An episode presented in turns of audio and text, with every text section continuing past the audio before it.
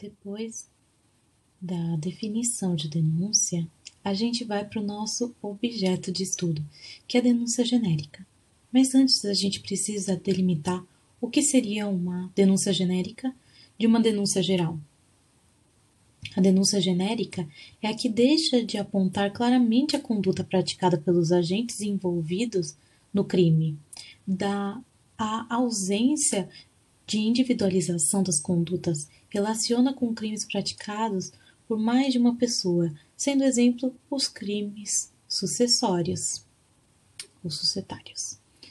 A denúncia geral, segundo o STF, aqui atribui a mesma conduta a mais de um dos denunciados, desde que seja impossível, ao tempo do oferecimento da denúncia, a delimitação pormenorizada dos atos praticados pelos envolvidos e haja indícios de acordo ou concorrência de vontade para o mesmo fim. A diferença entre denúncia genérica e geral, enquanto aquela se aponta fato incerto e imprecisamente descrito, na outra, a geral, a acusação da prática de fato específico atribuído a diversas pessoas ligadas por circunstâncias comuns, mas sem a indicação minudante da responsabilidade interna e individual dos imputados.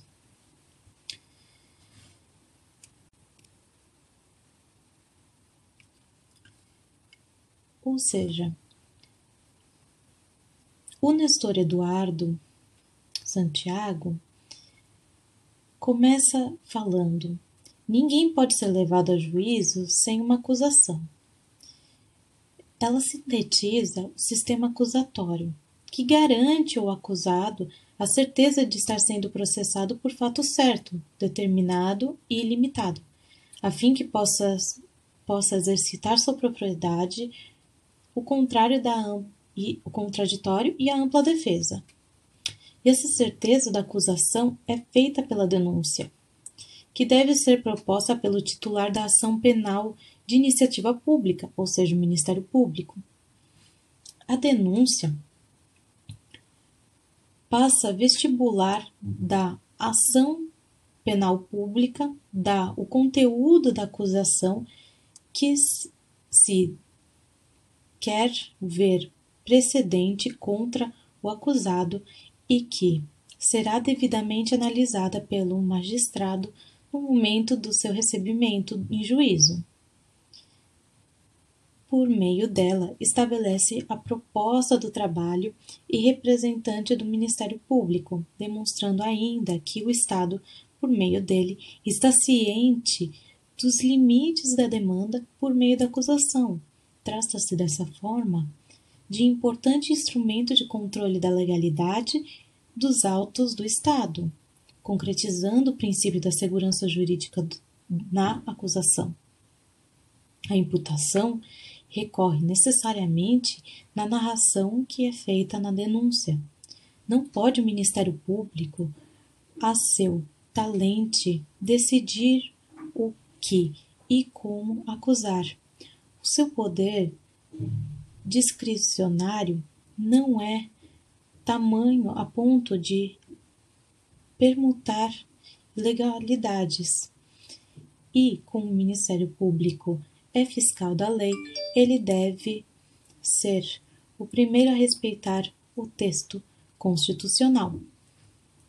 Há de se salientar que o processo penal é exatamente é extremamente constrangedor ao acusado, por ser meio utilizado pelo Estado de restringir a sua liberdade. Por isso, todos os esforços devem ser envidados para que se evite o máximo a exposição do acusado a acusações indevidas e disformes. O artigo 41, como está aqui nesse slide, do Código de Processo Penal estipula os elementos que devem ser contidos na denúncia para o recebimento uh, pelo magistrado quais sejam a exposição do fato criminoso com todas as suas circunstâncias, a qualificação do acusado ou esclarecimento pelos quais possa identificá-lo, a qualificação do crime e, quando necessário, o rol de testemunhas. A redação do artigo 41 é: a denúncia ou queixa conterá a exposição do fato criminoso com todas as suas circunstâncias, a qualificação do acusado ou esclarecimento pelas quais se possa identificá-lo, a qualificação do crime e, quando necessário, o rol de testemunhas. Vários autores como Guilherme Souza Nucci e o Renato Martins Prestes, falam sobre o artigo 41. E, com o avanço da ciência do direito, novos institutos jurídicos surgiram desse artigo 41. Uh, para conceituar, determinando o seu papel e o seu alcance, para que haja segurança jurídica Face à crescente criminalidade econômica, em que os crimes se apresentam como uma estrutura organizacional muitas vezes complexa, e em razão do grande número de pessoas envolvidas, busca-se construir um conceito que, de certa forma, facilite ao Ministério Público o dever de denunciar.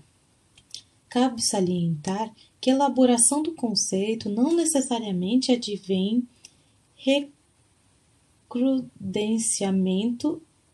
recrudenciamento, da criminalidade econômica.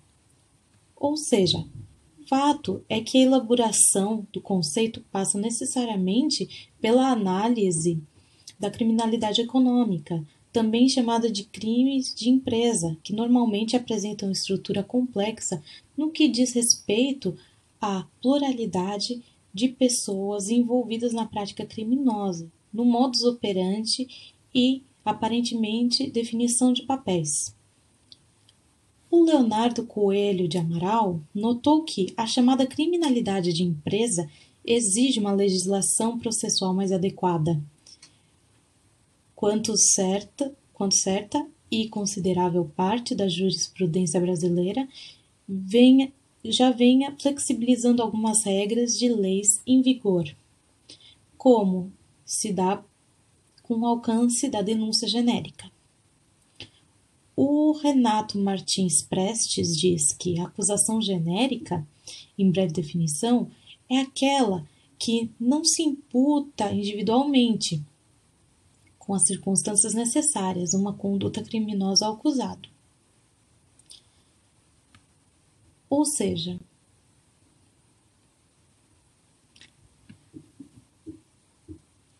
O que, que é? Os, quais são os elementos da conduta genética? É o concurso de pessoas e a falta de individualização na conduta a ser imputada em cada um dos acusados. Com base nisso, podemos conceituar a denúncia genérica como a denúncia ofertada contra vários acusados em situação caracterizadoras caracterizada né, do concurso de pessoas sem que haja individualização na conduta imputada de cada um deles.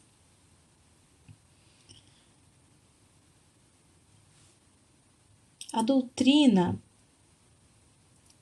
é vacilante em aceitar a denúncia genérica. Então vamos começar com a divergência de doutrina. O Elias Eisele salienta que a conduta estabelecida de forma genérica, não determinando os limites fáticos da acusação, não atende aos requisitos da denúncia correspondente à publicação da acusação. Assim, para ele, viola o princípio da publicidade se a denúncia não aborda com clareza situações fáticas atribuídas aos autores determinados. O Vicente Greco Filho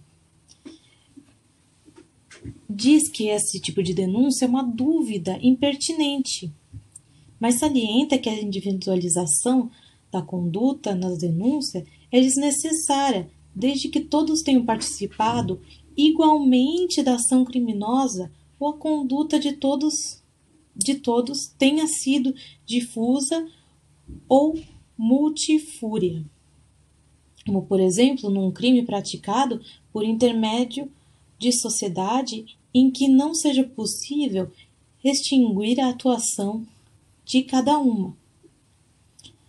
Luiz Flávio Gomes diz que viola fortemente o artigo 41 do Código de Processo Penal quando a fundamentação é genérica, pois não se dá oportunidade aos denuncia denunciados de fazer a sua defesa, sendo assim também ferindo os princípios constitucionais.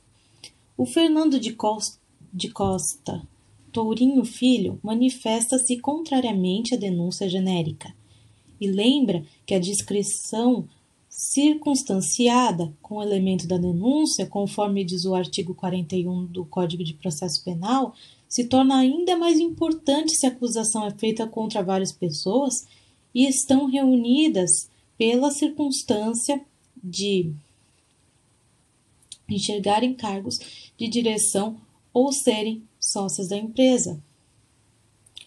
O Fernando Capesa aceita a denúncia genérica, mas ressalta que, ante a indisponibilidade de descrever a conduta de cada um dos coautores partícipes, é necessário que o autor da ação penal deixe bem claro a existência das elementares do concurso de agente, Ou seja, a jurisprudência dos tribunais superiores também espelha essa divergência doutrinária. Em alguns julgamentos de habeas corpus, o Supremo Tribunal Federal, o STF, definiu que a denúncia genérica, face ao grau do comprometimento com a narração fática, tem merecido especial atenção notoriamente pelo prejuízo existente ao direito de defesa e apontou interessante aspecto que não pode deixar de ser abordado. Os postulados básicos do direito, do Estado de Direito, são ofer oferecidos com aceitação da denúncia genérica, bem como total violação do princípio da dignidade da pessoa humana. Em razão disso, a nulidade absoluta e insanável em relação do sacrifício do contraditório da ampla defesa, garanti garantias constitucionais e o devido processo legal.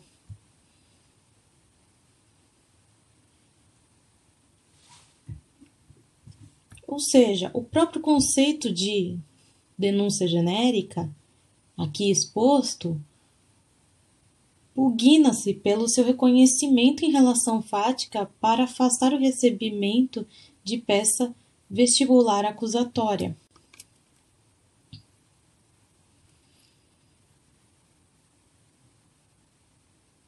Ou seja, a denúncia genérica afeta o princípio da, do contraditório e da ampla defesa.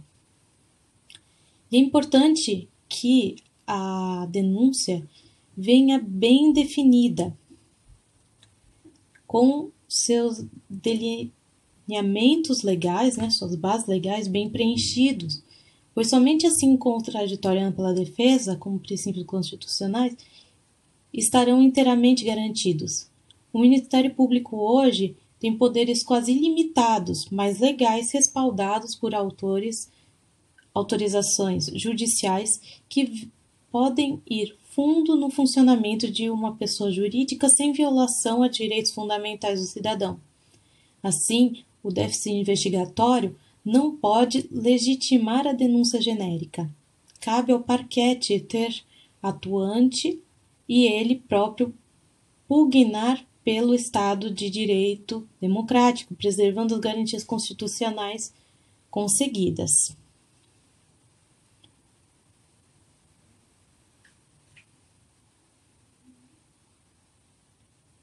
A denúncia genérica é a materialização do ponto de vista processual de um modo de pensar tipificante que abre mão dos princípios constitucionais, notadamente da segurança jurídica, em prol de um resultado mais célere.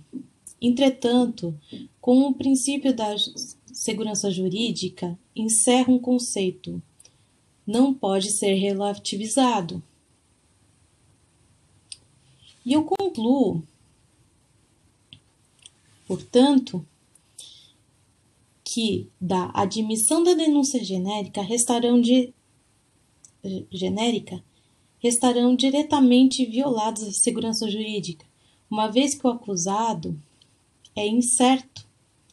O princípio da proteção da confiança, por não haver por parte do Estado acusação a, de, a, delim, a demarca, demarcação